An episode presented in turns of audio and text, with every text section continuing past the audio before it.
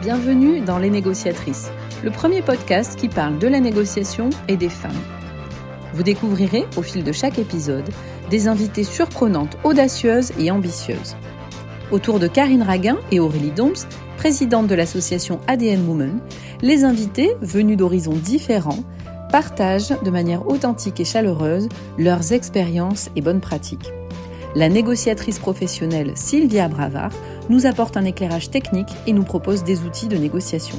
Bonne écoute.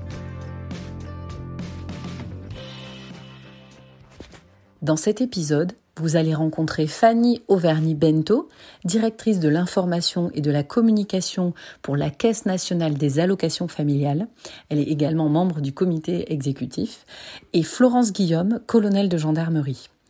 Autour des présidentes d'ADN Women, elles reviennent de manière sincère et constructive sur les pratiques qui leur ont permis de faire la différence tout au long de leur carrière. Elles partagent leurs expériences dans des milieux pas toujours très féminins et nous expliquent comment elles ont négocié avec elles-mêmes et avec les autres pour mener la vie qui leur plaît. La négociatrice Sylvia Bravard-Meunier nous apporte un éclairage professionnel et nous décrypte les techniques de négociation que chacune peut alors s'approprier dans son quotidien pour faire la différence, que ce soit dans nos vies personnelles ou professionnelles. Bonjour à toutes et bonjour à tous et euh, merci à, tous pour votre ponctualité et, vraiment euh, super Julie pour la technique parce que ce petit problème a été réglé en une seconde et là tu fais des miracles heureusement que tu es là. Euh, on va commencer parce que voilà une de nos une de nos signatures, c'est aussi d'essayer d'être à l'heure, parce qu'on a tous des agendas très denses, et donc par respect aussi pour ceux qui sont arrivés, on vous propose de, commencer, et puis, et puis les, les, personnes nous rejoindront au fil de l'eau. Euh, peut-être quelques mots d'introduction. Bah, tout d'abord, pour souhaiter la, bienvenue à tous les euh, participants ou participantes pour qui euh, c'est la première webinaire de, ADN Woman. Et puis pour tous ceux qui nous suivent plus régulièrement, parce que comme le disait Julie, on en est déjà à notre cinquième édition. Donc voilà, soyez les bienvenus, que ce soit la première fois ou une répétition. ça nous fait toujours plaisir d'organiser ces rencontres pour vous et puis à chaque fois avec de, de nouvelles invitées talentueuses. Et donc, pour ceux qui nous connaissent peut-être un peu moins, je vais dire quelques mots sur euh, qui nous sommes, ADN Women. Euh, voilà, donc ADN Women, c'est une association. Euh, nous sommes vraiment dans une démarche militante. on part en fait du constat que les inégalités sont nombreuses et qu'en tout cas les femmes ont encore beaucoup de combats à mener et euh, que bien sûr, si la priorité, c'est de faire évoluer les choses, et on voit qu'il se passe des choses dans le domaine de l'égalité toutes les semaines, hein. la semaine dernière, c'était encore le forum Génération Égalité, donc le monde bouge, mais pas assez vite à notre goût, et donc on pense qu'en attendant, il faut essayer de se débrouiller avec le système tel qu'il est, et, euh, donc que notamment les compétences en négociation sont une façon euh, pour les femmes de voilà, rattraper, j'allais dire, les inégalités et le retard, sur les domaines de salaire, de carrière, euh, voilà, de progression dans la vie professionnelle. D'où ces conférences que l'on organise euh, pour à la fois vous donner des témoignages, des vrais exemples de la vraie vie, des rôles modèles. donc merci à nos deux invités de, de, partager sur leur situation, leurs histoires, leur vécu, leurs succès et leurs échecs, parce que c'est aussi à partir de ça qu'on apprend les unes des autres. Et merci à l'équipe ADN Woman d'être fidèle au rendez-vous. Je vais laisser euh, Karine peut-être présenter les intervenantes et puis le, dérouler. Merci Aurélie et bonsoir à toutes. Je suis super contente de vous retrouver.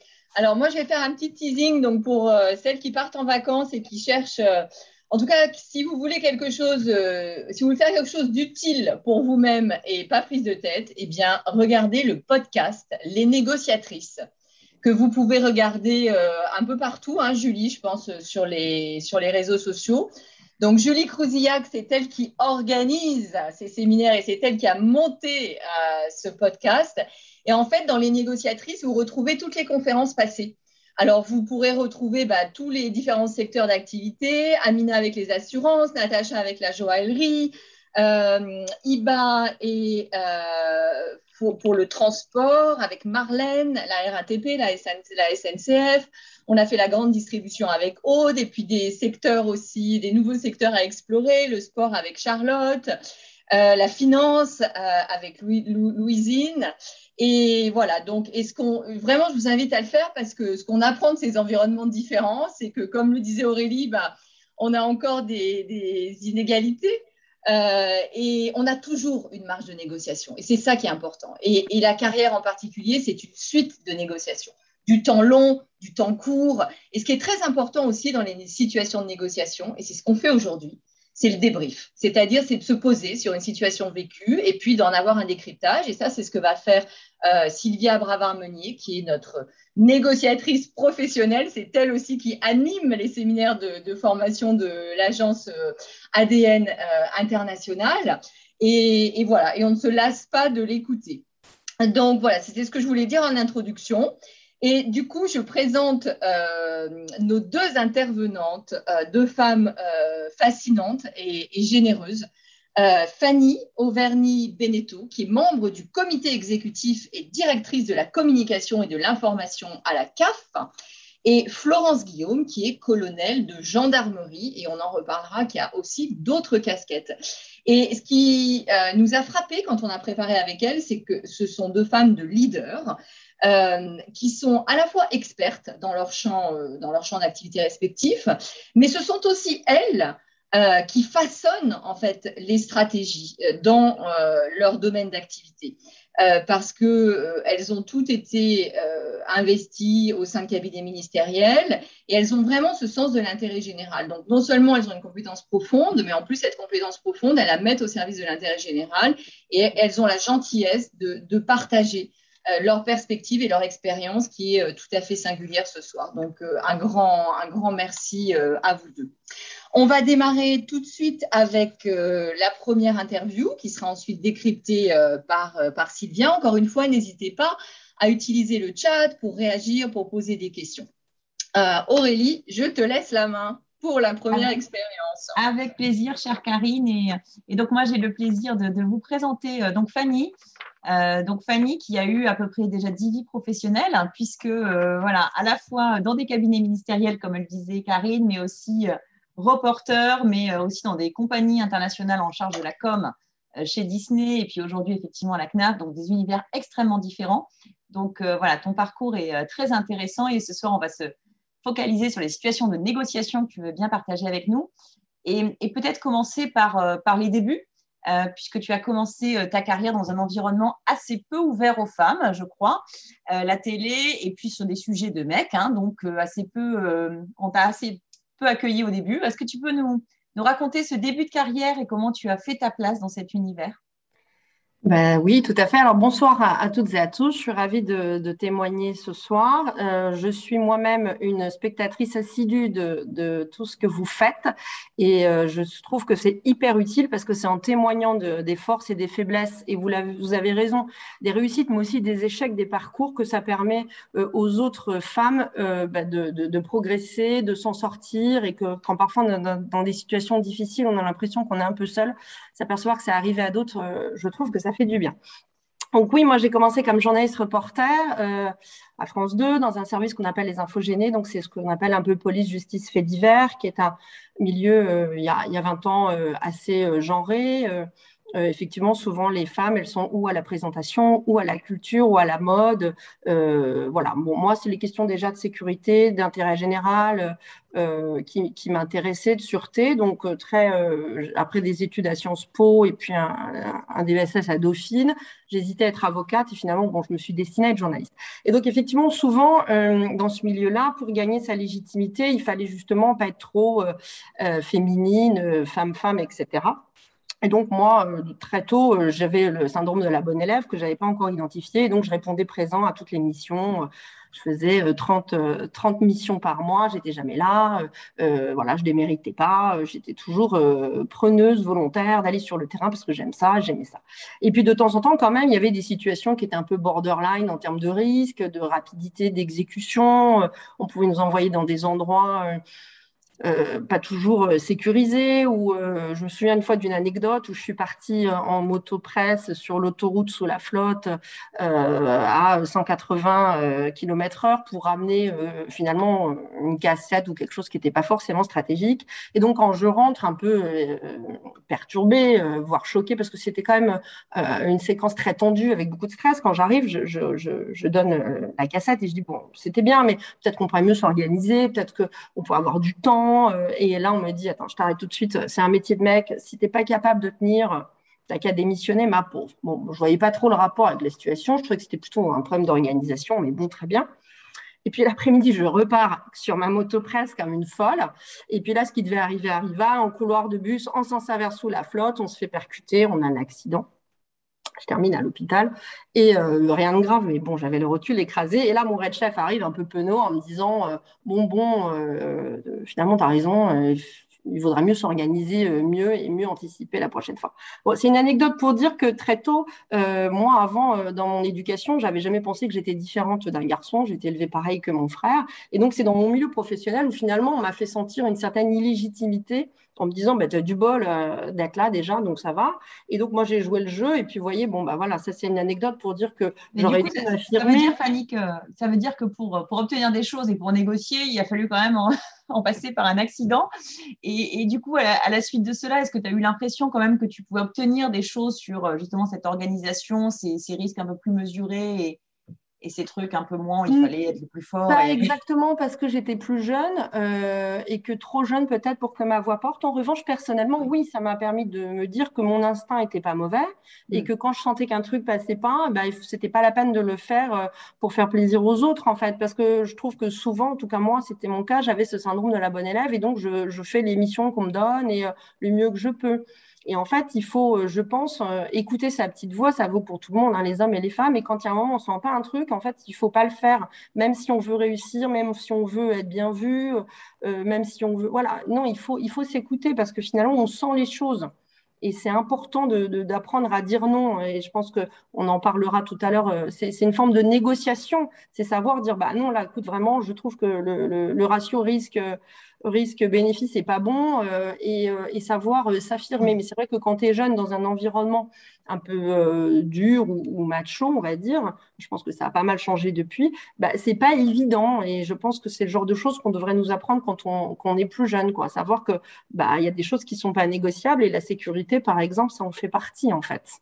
Bah, c'est important que tu dis ça parce que je crois que Julie, elle réussit à chaque fois à, à inviter à ses webinaires aussi des jeunes. Euh, voilà, et des étudiantes. Euh, et, on est assez convaincus comme toi qu'effectivement, plus tôt on a ces messages et mieux on est équipé. Donc, euh, merci du partage. Voilà, et, je vais ajouter, je, sais que c'est arrivé aussi à d'autres filles autour de moi, des jeunes ingénieurs dans le BTP qui ont fait leurs preuves. Et donc, elles avaient beau avoir fait des grandes écoles, elles sont allées sur le terrain en stage ouvrier, etc. Et elles ont eu des, des expériences similaires aussi, tu vois. Et pareil, on te dit, bah attends, si tu le sens pas, euh, pas capable de faire un métier de mec, bon, bah ça n'a juste rien à voir en fait. Oui, donc plutôt que changer la norme, c'est toi le problème, quoi. Ouais. Alors nous, il y a un sujet qui est central pour nous euh, chez ADN Women, c'est le sujet des salaires euh, et c'est le sujet de l'égalité salariale et des négociations de salaire. Donc euh, tu as accepté de partager avec nous quelques, quelques expériences de discussion salariale et tu as, une anecdote voilà, assez sympa que tu as automatiquement proposé. Donc, est-ce que tu peux nous dire, toi, comment tu as négocié ton salaire? Qu'est-ce que tu as réussi, pas réussi? Est-ce que tu as des expériences à, à nous raconter? Alors oui, je trouve que c'est important de parler de salaire et de REM parce que c'est hyper important dans la carrière d'un homme, mais aussi d'une femme, et que c'est vrai que souvent, notamment en plus en France, euh, on est assez mal à l'aise avec ce sujet-là. Donc, bon, quand j'étais jeune journaliste, euh, euh, pendant neuf ans, donc j'ai attendu d'être augmentée. Je ne l'ai jamais été, alors que je ne déméritais pas. Et un jour où je suis allée parler du sujet à mon red chef, je lui ai dit, écoute, je remplis toutes les missions, qu'est-ce qui se passe? Il m'a dit, bah oui, mais tu n'es jamais venu demander à être augmentée. Donc, forcément, j'ai pas pensé à toi. Donc, déjà, j'ai compris que si je voulais attendre quelque chose, il valait mieux aider les autres à m'aider, quoi, comme on dit. Donc, bon, j'ai compris. Et puis il y a quelques années, donc beaucoup plus euh, beaucoup plus expérimenté, mais pas que ça. Je négociais pour entrer dans une grosse boîte privée. Je sortais du public, donc c'est vrai que euh, j'étais pas tout à fait euh, certaine de la REM que je devais demander. C'était le, dernier entretien. Hein. J'avais vu euh, le chasseur, etc. Je voyais le PDG de la boîte, et donc je m'entraîne avec un copain qui bosse dans la finance, comme on fait tous, une fois, deux fois, trois fois, sur sur les points saillants, les difficultés, et puis sur la REM. Et donc il me dit non mais la REM, c'est euh, tel montant, ça peut pas être plus bas, c'est ton, c'est vraiment ton, ton, ton plancher. Donc j'étais hyper euh, organisée, j'avais tout préparé. Et puis arrive l'entretien, et là le, le DG me dit OK, vous cochez toutes les cases et la REM. Et là, je ne sais pas encore pourquoi, je dis 20 cas de moins. Et je m'entends dire un truc qui correspondait pas du tout à ce que j'avais préparé. J'étais évidemment. Donc, tu avais préparé 100 et tu dis 80, quoi, c'est ça Voilà, c'est ça. Tu prépares 150 et tu dis 130, tu prépares, voilà. Et, ou, 120 et tu dis 100. Et là, bon, ben, visiblement, le, le, le, DG en face de moi, bon, bah, il me regarde, je pense que j'aurais dit 20 de plus, 40 de plus, euh, il n'aurait pas été surpris. Et là, je me rends compte et je me dis, c'est quand même pas possible. Et je sors de, de, de cet entretien, j'appelle ce copain qui m'avait coaché, si je puis dire, et je lui dis, bon, ben, voilà ce que j'ai fait. Il me dit, mais pourquoi tu as fait ça? Et je ne sais pas. Je pense que je me suis pas sentie légitime. Je me suis peut-être dit aussi, comme parfois les femmes, on se dit, bon, bah, je vais être prise parce que finalement, euh, euh, j'accepte, euh, je vaux pas si cher, ou euh, par rapport à un concurrent masculin, ben, je serai peut-être moins cher. Donc, enfin, je peux pas vous dire exactement ce qui s'est passé, mais j'avais envie de le partager avec vous pour dire que c'est légitime de demander une REM à la hauteur de ses compétences et on n'est pas illégitime à demander justement une REM qui correspond à ce qu'on a fait, son carnet d'adresse, son expertise et son expérience. Et c'est vrai que euh, c'est pas très valorisant, mais je vous le dis, voilà, c'est une anecdote qui, m'est arrivée. Et au final, évidemment, ce qui s'est passé, c'est que le DG m'a proposé la REM que j'ai indiquée, donc 25 mois. Bien sûr. Non, mais merci Fanny, parce que bien sûr que c'est légitime et, euh, pour autant, bien sûr que c'est difficile. Et c'est aussi pour ça qu'on fait ces webinars, parce que c'est très facile de se dire j'aurais dû faire ça, mais quand on est en situation, voilà, il y a quand même des conditions, des conditionnements qui font que c'est un sujet délicat. Et donc, merci de partager. Euh, voilà, même si tu as un parcours euh, qui, euh, sur le papier, nous semble exceptionnel, bah, toi aussi, tu as eu des difficultés, donc, euh, donc merci de les témoigner. Alors, on, Sylvia, des on peut préparer, donc en fait, il faut préparer avec 24 plus. Ça peut être une stratégie comme ça. Si on, si on a un petit peu besoin d'aller en dessous, on reste quand même sur le marché. Voilà, en tout cas, Sylvia nous redonnera tout à l'heure sa lecture de la, de la chose et de, et de comment elle interprète ta, ta réaction par rapport à cette question. Peut-être, du coup, toujours sur ce sujet des salaires, voilà, si, est-ce que tu as eu, toi, de ton, côté, à conseiller des femmes sur ces sujets? Parce que Nathalie, j'ai préparé avec un ami qui travaille dans la finance. Est-ce que ça t'est déjà arrivé de conseiller des femmes dans ton équipe, dans ton entourage, sur des questions de salaire ou de carrière? Est-ce que tu as un témoignage là-dessus? Bien sûr, je, recrute en ce moment, j'ai recruté et à chaque fois, quand euh, je vois les candidates, je trouve que souvent, elles se, elles sont, elles n'ont pas préparé. Donc euh, la REM, c'est pas un sujet. Euh, euh, ah ben non, mais on en parlera plus tard. Ben non, le conseil à donner, c'est il faut que le sujet soit calé mieux que ce que j'avais fait, mais arriver avec ses idées claires, c'est pas vraiment, c'est important parce que c'est une forme d'estime de soi. Et c'est vrai que souvent encore maintenant, chez des jeunes candidates, elles n'ont pas pensé à ça, alors que souvent, euh, chez, les, chez les candidats masculins, ils y ont pensé et c'est normal, c'est ça que je veux dire. C'est qu'il faut que ça devienne un, réflexe. Et là, dernièrement, j'ai recruté quelqu'un et je me suis calée avec elle. Je lui ai dit, non, mais votre aime, c'est ça, donc demandez ça, demandez pas moi, même si vous avez très envie. Parce qu'à l'entretien, elle a dit, je viens parce que j'ai envie de de travailler avec Fanny et son équipe et, et le DG. Et je lui dis, c'est gentil pour nous, mais en fait, euh, il faut aussi que vous veniez parce que vous allez avoir une REM qui correspond à votre expertise et pas parce que vous avez envie de travailler avec moi ou avec, euh, avec une équipe dirigeante. C'est tout à fait agréable, mais, mais voilà, c'est important euh, vraiment de, conseiller aux femmes, aux jeunes femmes, de, ce, point de la rémunération, de ne pas avoir honte de demander et que c'est légitime en fait. Ça fait partie de la négo comme euh, les horaires de travail, comme les jours de congé, voilà. Alors justement, bah, parce que souvent on parle, on parle aussi de ça dans ces webinaires, il y a la négociation de salaire qui est importante et puis il y a plein d'autres dimensions qui sont importantes. Et euh, il y en a une dont tu voulais parler, c'était la négociation aussi du temps, euh, soit bah, du temps euh, dans un moment donné ou dans les moments de carrière. Et donc toi, tu as fait des choix à un moment donné de négocier du temps et du sens, j'allais dire. mais est-ce que tu peux nous, raconter aussi comment tu as négocié ton temps de travail? Aussi avec les sujets de parentalité en parallèle et, les priorités que tu, que tu as faites bah, écoute, euh, oui, euh, ça aussi, je pense que c'est utile de l'avoir en tête. Ça dépend quel est votre projet et chacun a son projet. Hein. Et moi, très tôt, j'ai su que j'avais envie d'avoir un job intéressant euh, avec des responsabilités, d'être exec, de me balader, de voyager, d'apprendre, et puis en même temps d'avoir une famille euh, équilibrée et d'être aussi présente. Donc au début, je savais pas trop comment faire. Là encore, j'avais pas appris à négocier. Euh, et donc, euh, quand j'ai eu mon premier enfant, j'ai quitté la rédaction. Je suis allée à Télématin, ce qui est bien, mais ce qui permet de ne plus aller en reportage. Et donc, tu travailles de 9h du matin, de 4h du matin, pardon, à 9h, et ça s'arrête en fin de matinée. Donc, effectivement, tu peux faire la double journée. Bon. Et puis après, je suis entrée en cabinet ministériel et là, j'ai pas su négocier mon temps de travail. C'est-à-dire que quand j'étais embauchée, J'ai dit, moi, je peux tout faire, euh, mais euh, je dois rester à Paris, me déplacer euh, quelques jours par-ci, par-là. Mais vraiment, elle m'a dit, il n'y a aucun problème, tu géreras tous les événements à Paris en petite couronne. Et bah, évidemment, je n'ai pas su le faire parce qu'on ne m'avait pas appris à dire non, ou peut-être que je n'étais pas assez volontaire. Et au bout de trois mois, je me suis retrouvée à faire 90% des voyages à l'international. Donc, c'est-à-dire, c'est des voyages qu'on fait deux fois. On fait le, voyage en PREC euh, on prépare et puis on y retourne trois jours après en délégation officielle. Donc c'était absolument passionnant, mais euh, honnêtement, j'ai pas su euh, me respecter et respecter finalement ce que je pensais de la façon dont je souhaitais m'organiser. Et, et, ça encore, c'est une, chose à apprendre, c'est le négociable non négociable. Et en fait, ça c'était pas négociable. Je me suis laissée un peu déborder et, euh, j'ai connu un échec personnel, ce qui fait qu'après, une fois que euh, j'ai compris que c'était euh, important cet équilibre-là, je le dis encore pour moi, j'ai démissionné pour trouver un job qui me permettait de concilier les deux. Et maintenant, je fais attention à ça, à dire, bah, écoutez, moi, il n'y a pas de problème, mais le matin, je dépose les enfants, donc j'arriverai pas avant 9h, 9h15. S'il y a besoin, bien sûr, je peux le faire. Et le soir, quitte à me reconnecter après, mais moi, j'ai besoin de, de faire un petit coup d'œil sur les devoirs, de dîner avec les enfants, parce que c'est important en fait pour moi. Euh, et, et, ça me permet aussi d'être plus performante au boulot. Quand je travaillais comme une folle 18 euh, heures par jour, j'étais pas plus performante en fait. Euh, j'étais fatiguée, j'étais agressive, j'étais mm. sous polais. Enfin, vous connaissez toutes ces situations-là. On a besoin de faire un break, de voir ses enfants, d'aller au ciné, de, de, je sais pas moi, de voir des potes. Et c'est normal en fait. Et ça aussi, la négo du temps de travail, je trouve que ça s'apprend. Ça veut pas dire qu'on n'est pas un bon élément.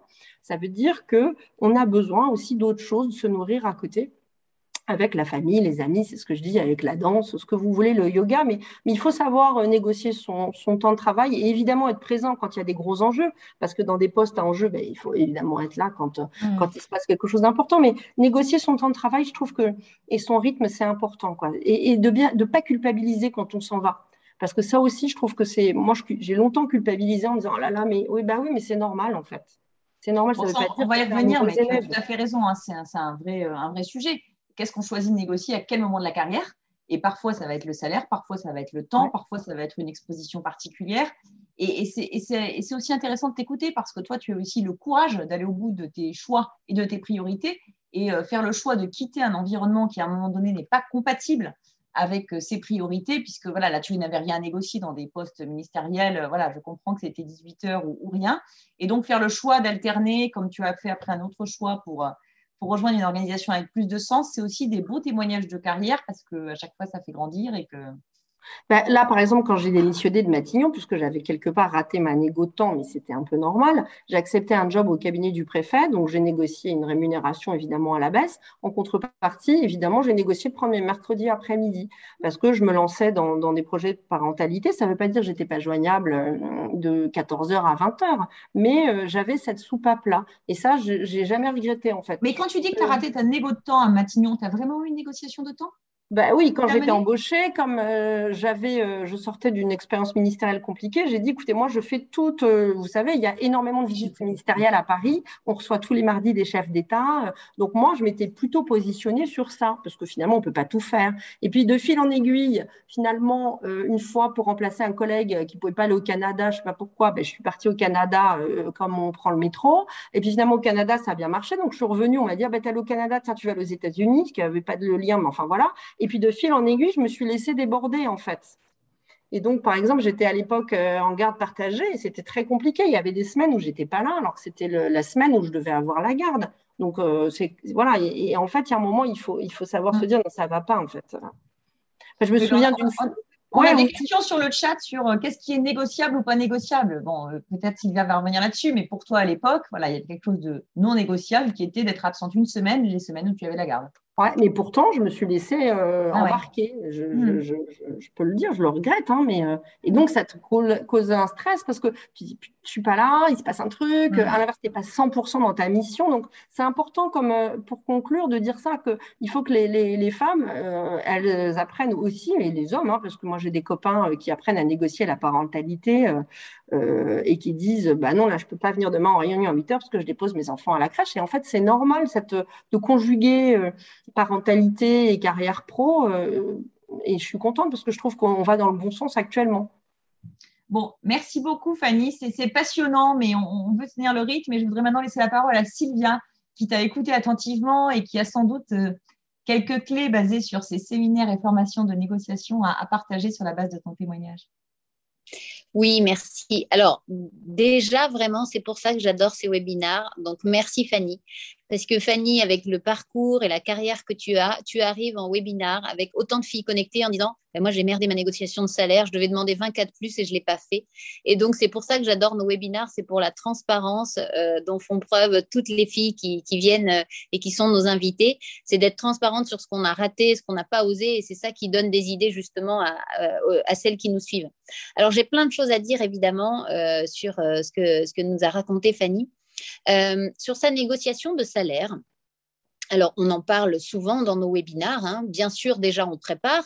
Euh, il y a le marché, il y a ce que je vaux avec euh, mon, éventuellement mes études, mon parcours, ce, que, ce que valent ce poste dans l'entreprise, dans le secteur d'activité dans lequel je travaille, etc., etc. Donc, ça, ça se prépare. C'est ce qu'elle a fait. Et c'est là qu'on lui a dit, bah, par exemple, Fanny, la proposition, c'était 100 cas. C'est ça que tu devais défendre. Eh bien, c'est comme dans la vente, la négociation, des sketchs. Faites des mises en situation. Il y a un truc qui est magique dans le cerveau, c'est la répétition mentale. C'est-à-dire que si vous faites quelque chose virtuellement, eh bien votre cerveau aura l'impression d'avoir vécu vraiment. Et donc, si vous voulez vous, faire une répétition mentale de la négociation qui va se dérouler, eh bien, il faut la faire en vrai. Alors, vous allez prendre votre conjoint, vous allez prendre votre ami, des fois, vous allez prendre même votre fille, si vous voulez, en face de vous, peu importe. Mais il faut vous mettre dans les conditions réelles pour voir ce que ça donne en live. Et là, les négociations qu'on accompagne, comme en 2020, on a fait beaucoup de négos en visio, eh bien, on a fait des sketchs de négociation en visio pour être en vrai, comme dans la vraie vie. Et donc, si vous vous êtes dit, voilà, ce soir, je dois négocier mon salaire à 100K, ça suffit pas de l'écrire sur un papier et de le relire avant d'y aller parce que là, vous n'êtes pas dans l'état émotionnel qui va être le réel. Donc, vous allez dire à votre meilleure copine, voilà, écoute, j'ai besoin de préparer cette négo, c'est la, la première fois que je vais oser négocier mon salaire. Je te propose de faire en face mon, euh, mon, interlocutrice, donc la personne qui va me recruter. Donc, n'hésite pas à être parfois un peu sèche, un peu désagréable. Ne me fais pas des sourires comme si j'étais ta meilleure amie, histoire que je stresse, histoire que je me dise Attends, je suis vraiment en train de faire mon entretien d'embauche. Là, j'ai les mains moites. OK. Maintenant, vous aviez des prétentions salariales, mademoiselle? Oui. Alors, voilà. Et en fait, je vais le dire en vrai. Je vais le dire les 100 cas. Et je vais voir forcément dans l'émotion de l'autre, peut-être un froncement de sourcil, peut-être un étonnement en disant qu'est-ce que c'est que ce chiffre?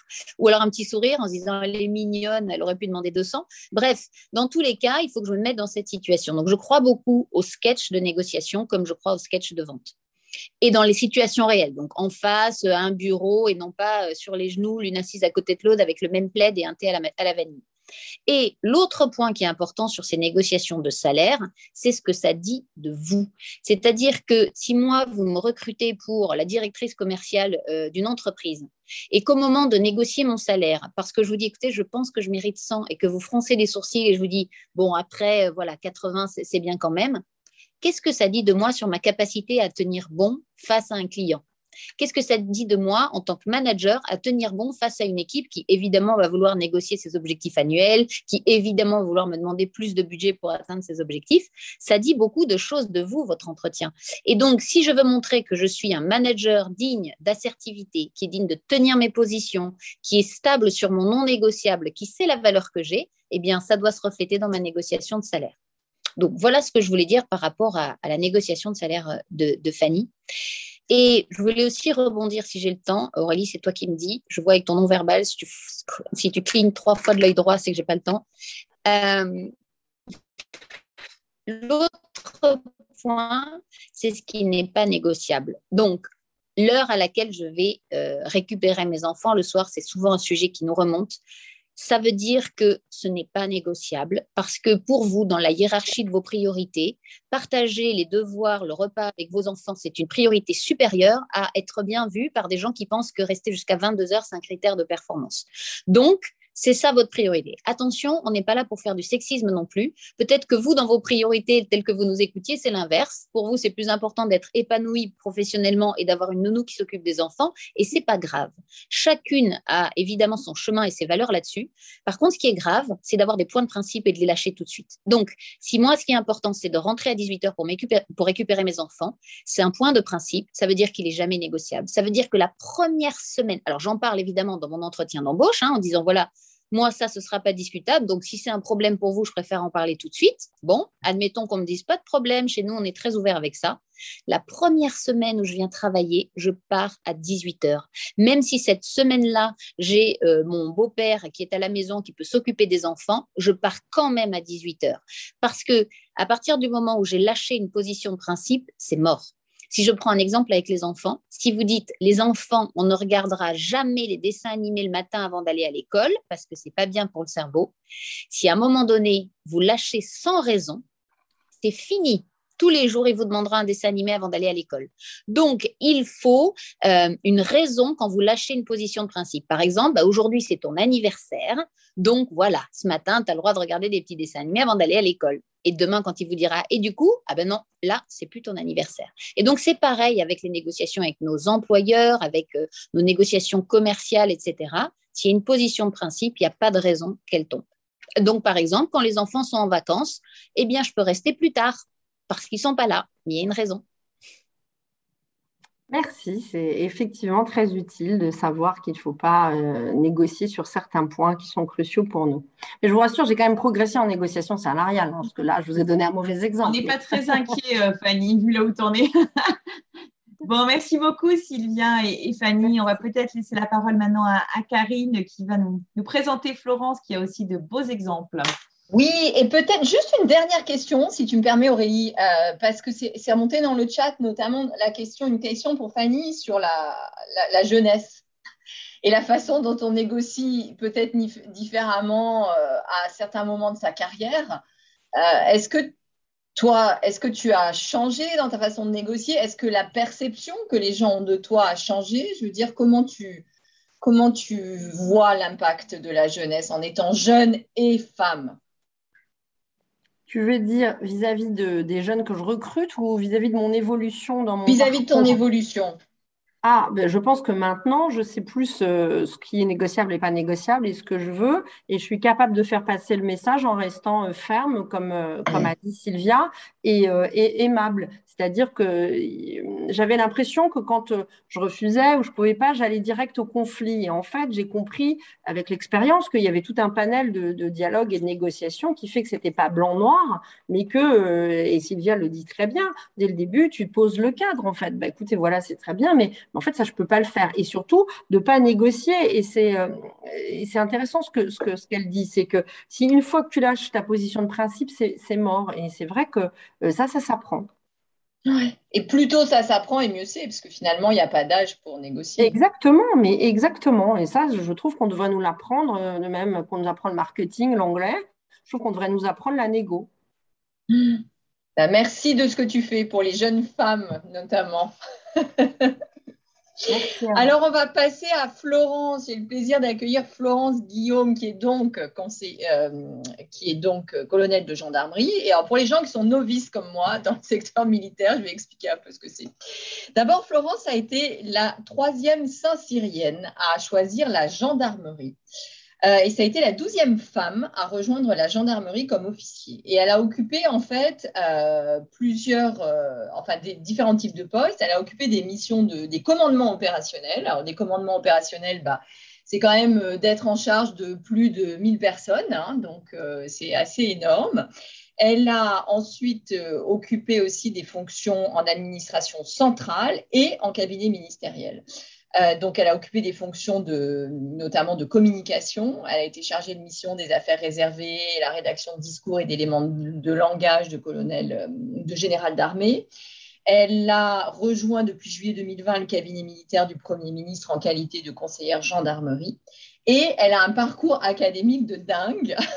donc, je cite donc, donc Panthéon-Sorbonne, l'école de guerre, le Centre des hautes études militaires, l'Institut des hautes études de défense nationale. Elle est chevalière de la Légion d'honneur. Et ma première question pour toi, Florence, c'est Saint-Cyr, euh, comment est-ce qu'on se construit à Saint-Cyr dans un environnement qui n'est peut-être pas majorité féminin?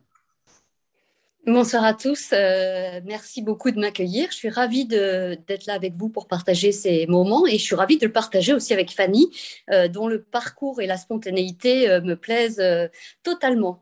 Alors oui, Saint-Cyr. Alors déjà, il faut quand même que je dise que je porte haut les couleurs de Saint-Cyr, parce que c'est vraiment une école euh, fondatrice euh, qui m'a donné des bases extrêmement solides, qui sont toujours mes références aujourd'hui, hein, que ce soit de raisonnement, que ce soit des valeurs, que ce soit euh, vraiment des réflexes. Donc, c'est la base. Pour autant, effectivement, ça n'a pas été totalement facile. souvent, quand on me parle de Saint-Cyr, on me dit oh là là, mais le sport, ça devait être dur. Non, en réalité, en fait, la partie euh, de dépassement de soi, la partie d'aguerrissement, la partie de stage commando, certes, sont des moments difficiles pour tout le monde, mais c'est pas ça en fait qui a été le plus difficile pour moi. Euh, pour moi, euh, que ce soit mes trois années à Saint-Cyr et mes deux années précédentes en lycée militaire, ce qui a été assez difficile, c'était l'isolement. C'est-à-dire que globalement, pour reprendre à Saint-Cyr, on était quatre femmes sur 200. Donc on n'était même pas une minorité, on était des exceptions.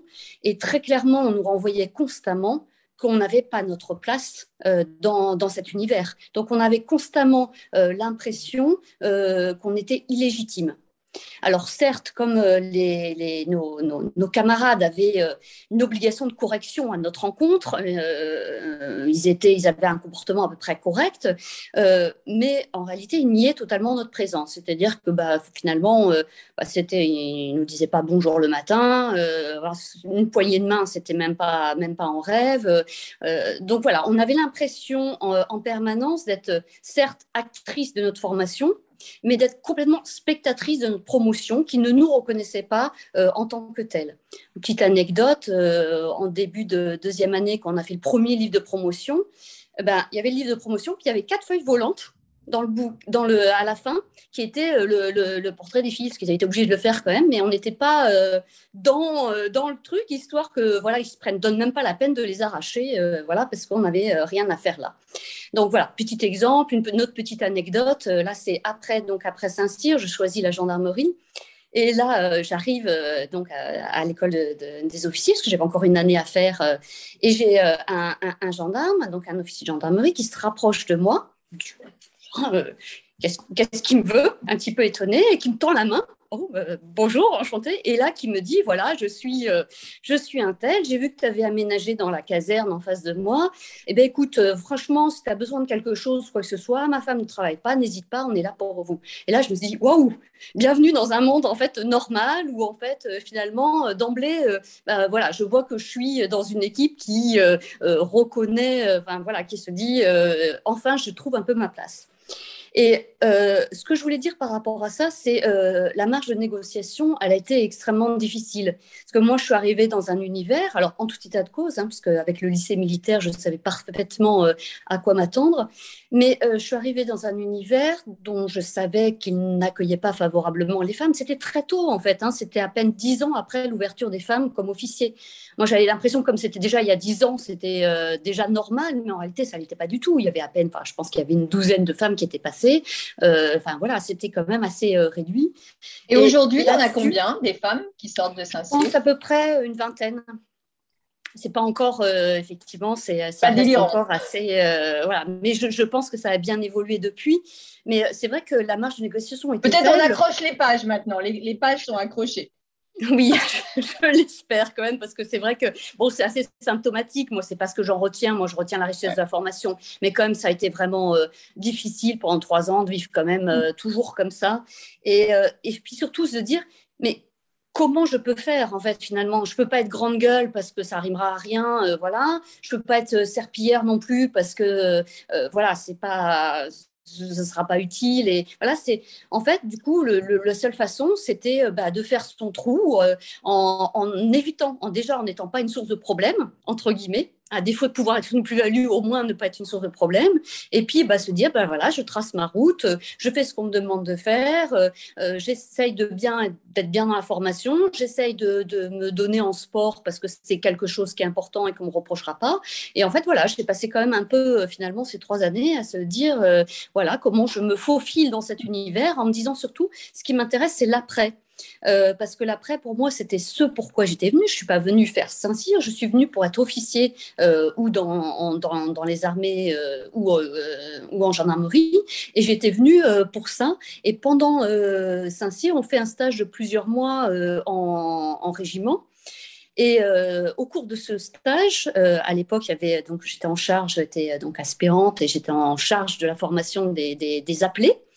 Et en fait, mon stage s'est très bien passé. Alors, par rapport à, l'escadron dans lequel je me trouvais, ça s'est très bien passé. Du coup, ça m'a vraiment regaillardi en disant euh, bah, tiens, en fait, oui, ça me conforte dans ce que j'ai envie de faire. Et euh, du coup, bah, ma foi, passons outre. Passons outre les désagréments. Passons outre que, également en régiment, j'ai quand même des, capitaines qui m'avaient interdit tout simplement l'accès dans, dans leur escadron en disant non, non, mais hors de question que vous vous présentiez dans mon escadron. Mais je suis passée outre ça, je me suis dit, moi, avec euh, mon équipe, avec, dans mon escadron, ça s'est bien passé voilà, ça me conforte dans la conviction que j'avais euh, que je, voilà que j'ai quelque chose à donner et que j'ai quelque chose à faire. Que moi, la mission que j'ai envie de faire, c'est ça, c'est protéger, c'est c'est défendre. Et du coup, ben voilà, cet objectif tant long, en fait, m'a vraiment permis euh, de tenir, de me dire après tout, c'est qu'un passage, et tout le reste me permettra de montrer au fur et à mesure que euh, j'ai tout à fait ma place dans, dans, dans cet univers.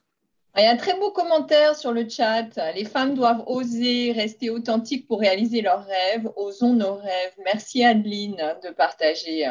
Alors Florence, comment est-ce qu'on tu parlais justement euh, de question de la légitimité. Comment est-ce que tu as construit justement cette légitimité? Comment est-ce que tu l'as négociée? Et est-ce que comme Fanny, tu as eu le syndrome de la bonne élève?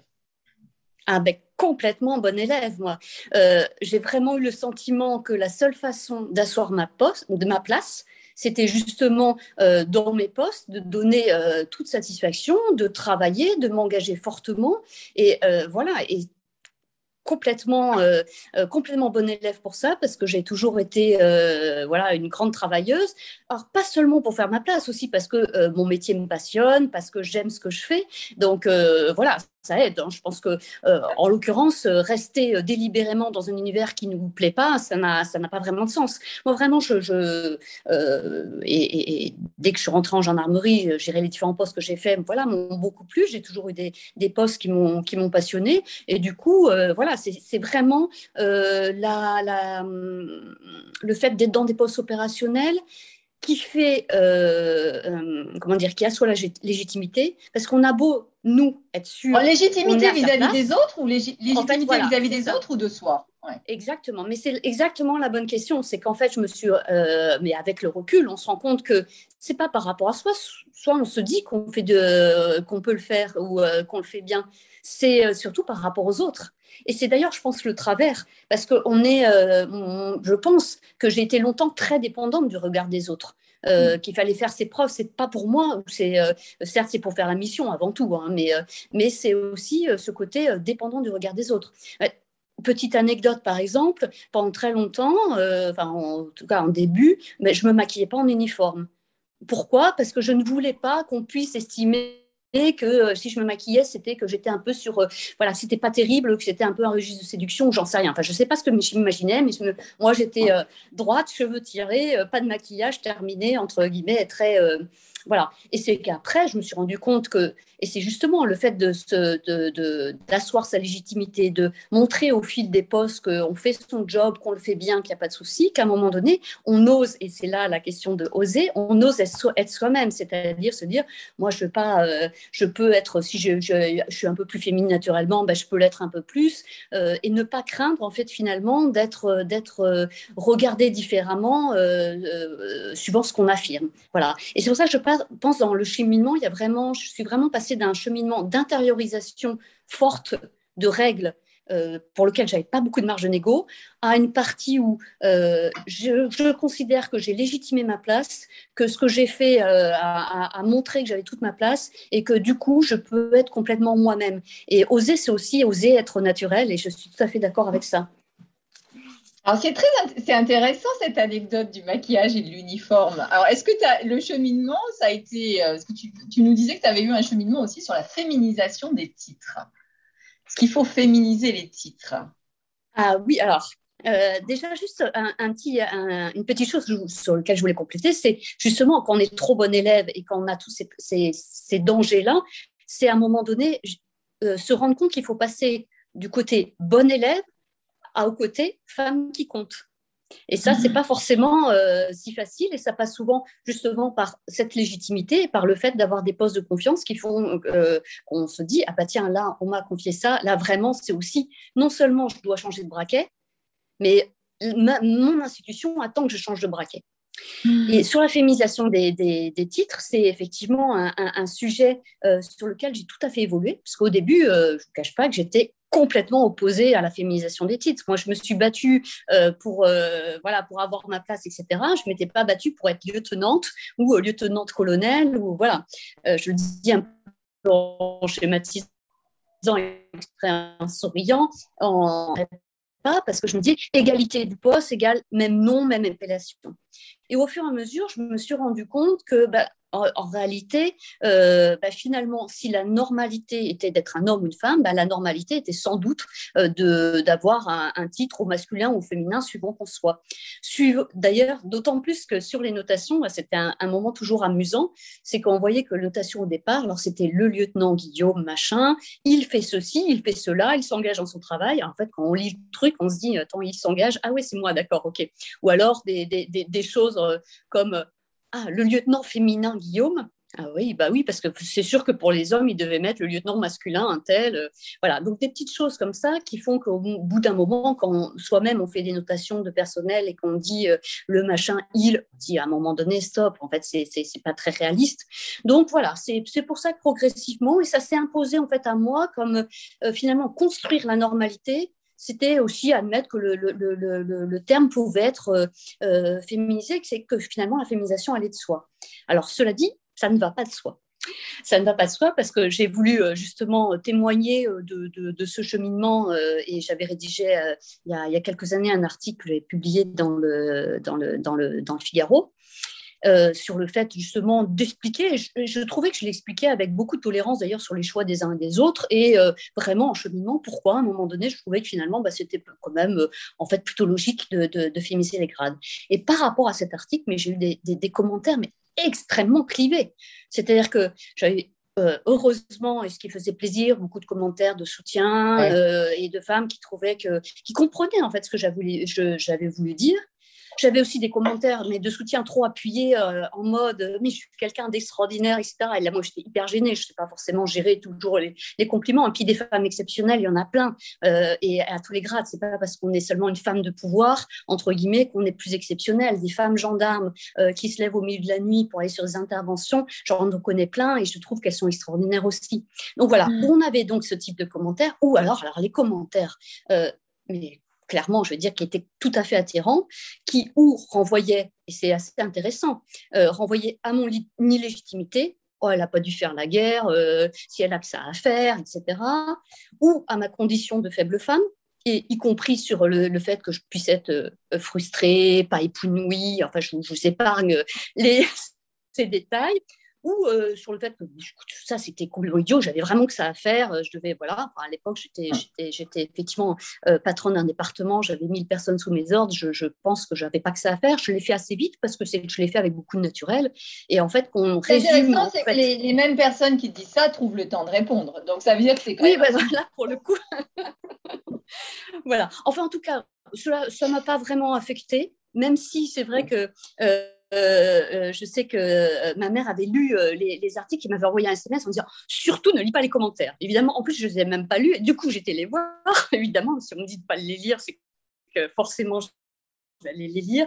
Et voilà, mais sincèrement, j'ai trouvé que ça justifiait. Bon, j'étais juste un peu déçue qu'ils aient pas pris le temps vraiment de, lire ce que j'avais euh, marqué parce que j'entendais pas que tout le monde partage mon avis et ça me pose pas de souci qu'il y ait des avis différents pour qu'ils soient à moitié, un, petit peu argumentés. Et là, ça m'a juste confirmé en fait que ben, j'avais pas mal raison. Et voilà, donc je reste convaincue aujourd'hui que la, la féminisation, c'est quand même le sens de l'histoire. Mais je pense deux choses. C'est que d'une part, le débat, il est un peu pollué par la, la sémantique. On a des féminins qui ne sont pas toujours très heureux on a des féminins qui ne sont pas euh, en fait stabilisés. Donc, on a parfois sur certains, euh, certaines féminisations deux, trois, quatre façons différentes de dire les choses. Donc, du coup, ça voilà, ça, rend pas les choses faciles.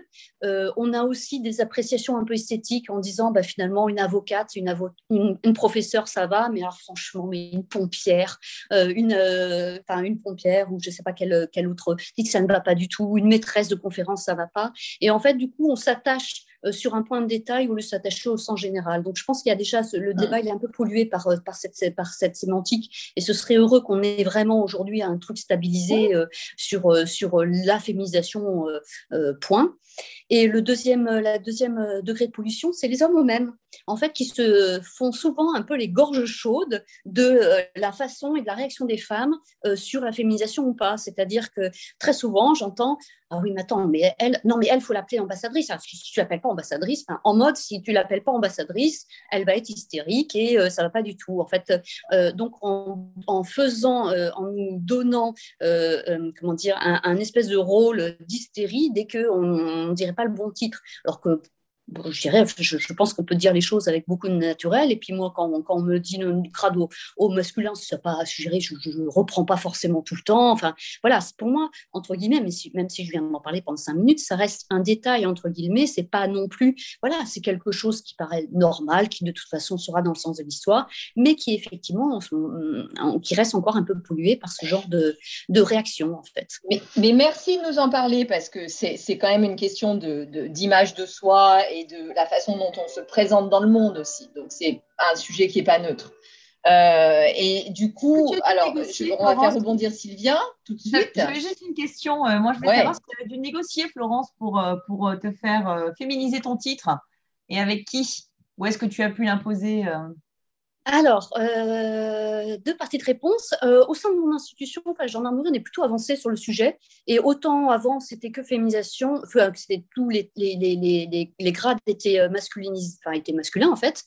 autant depuis quelques années, assez naturellement, je ne sais pas si c'est le fait d'être en tant que militaire, on est certes militaire, mais on, évolue constamment au sein de la société civile. On est en rapport toujours avec la société civile. Et en réalité, la beaucoup de gendarmes, ont féminisé leur, euh, leur, euh, leur nom avec, euh, avec naturel sans que ça pose de soucis, même si effectivement, je dirais comme dans toutes les institutions ou comme dans tous les corps, certaines préfèrent rester au masculin encore aujourd'hui. Mais déjà au journal officiel, tous les grades sont féminisés et globalement dans les directives ou dans les, dans les choses qui peuvent être fait, faites, c'est généralement du, du, du, féminin.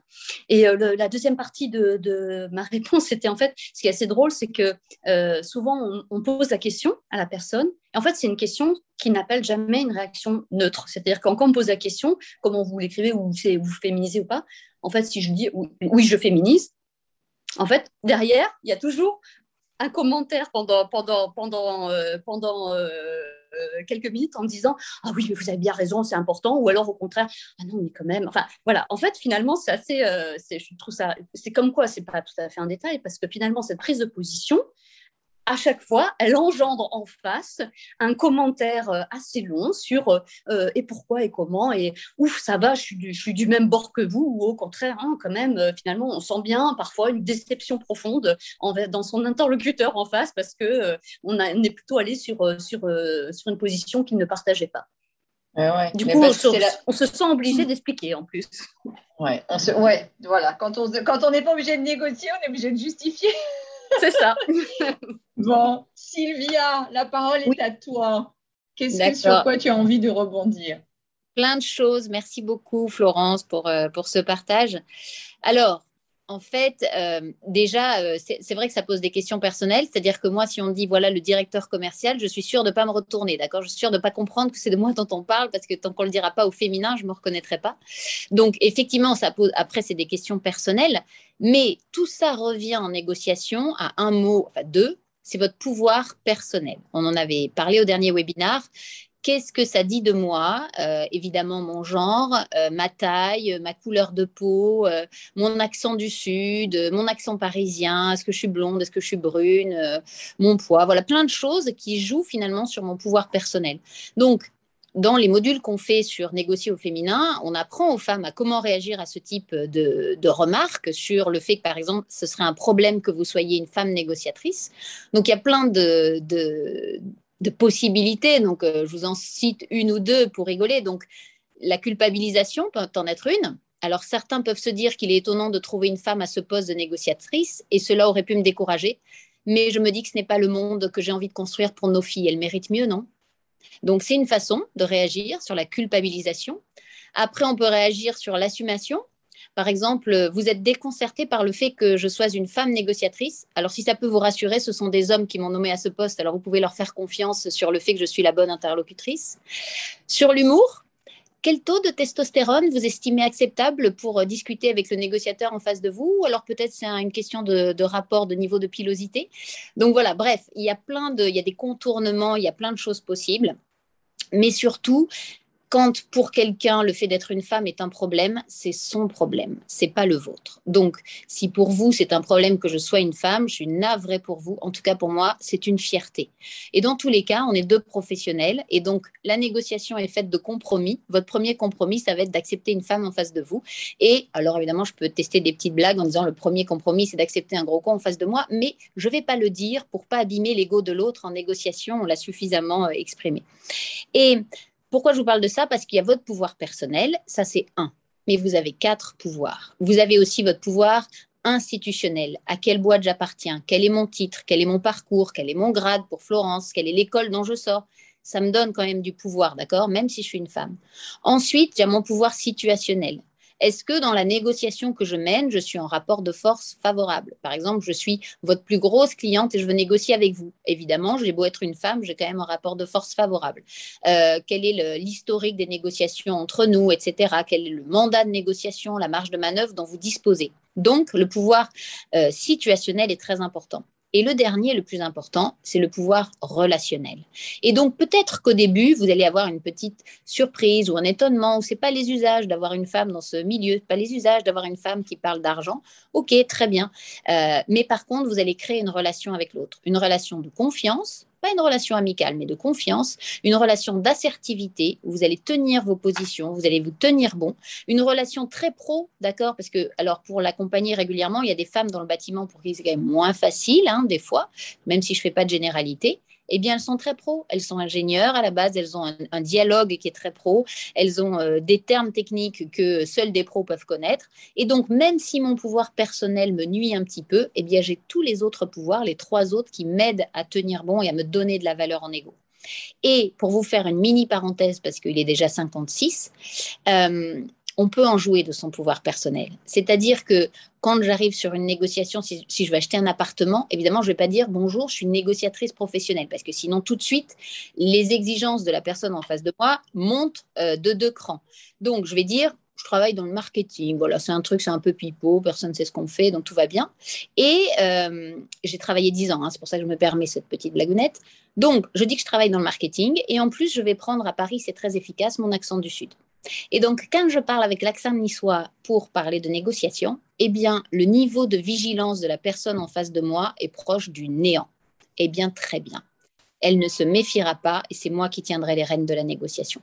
Donc, si on pense que vous êtes un peu en dessous parce que vous êtes une femme, jouez de ça et appuyez-vous sur tous vos autres pouvoirs qui vous donneront du pouvoir en égo.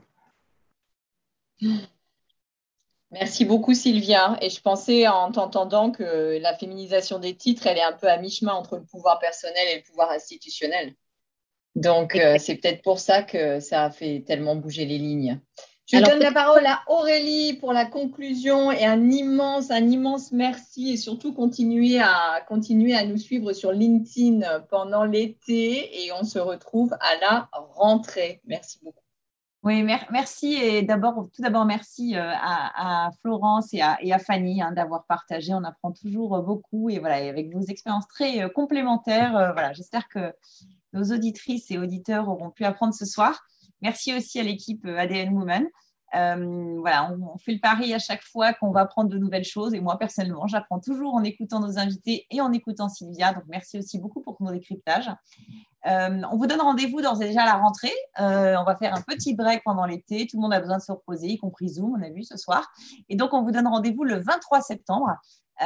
donc, c'est aussi un jeudi soir, aussi à 18h. Et donc, nous aurons deux nouvelles femmes de talent avec des parcours très différents qui pourront aussi témoigner de leur situation euh, de parcours, de négociation, euh, euh, d'évolution de carrière pour partager avec vous. Donc rendez-vous le 23 septembre. Et puis comme le disait Karine, d'ici là, pendant l'été, n'hésitez surtout pas à écouter les podcasts d'ADN Women et, et, à nous rejoindre sur nos groupes LinkedIn. Et à nous faire des suggestions d'intervenantes aussi, si vous en avez, n'hésitez pas.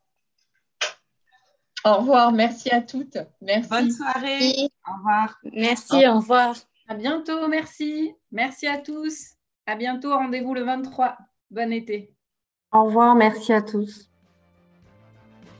C'était un nouvel épisode des négociatrices.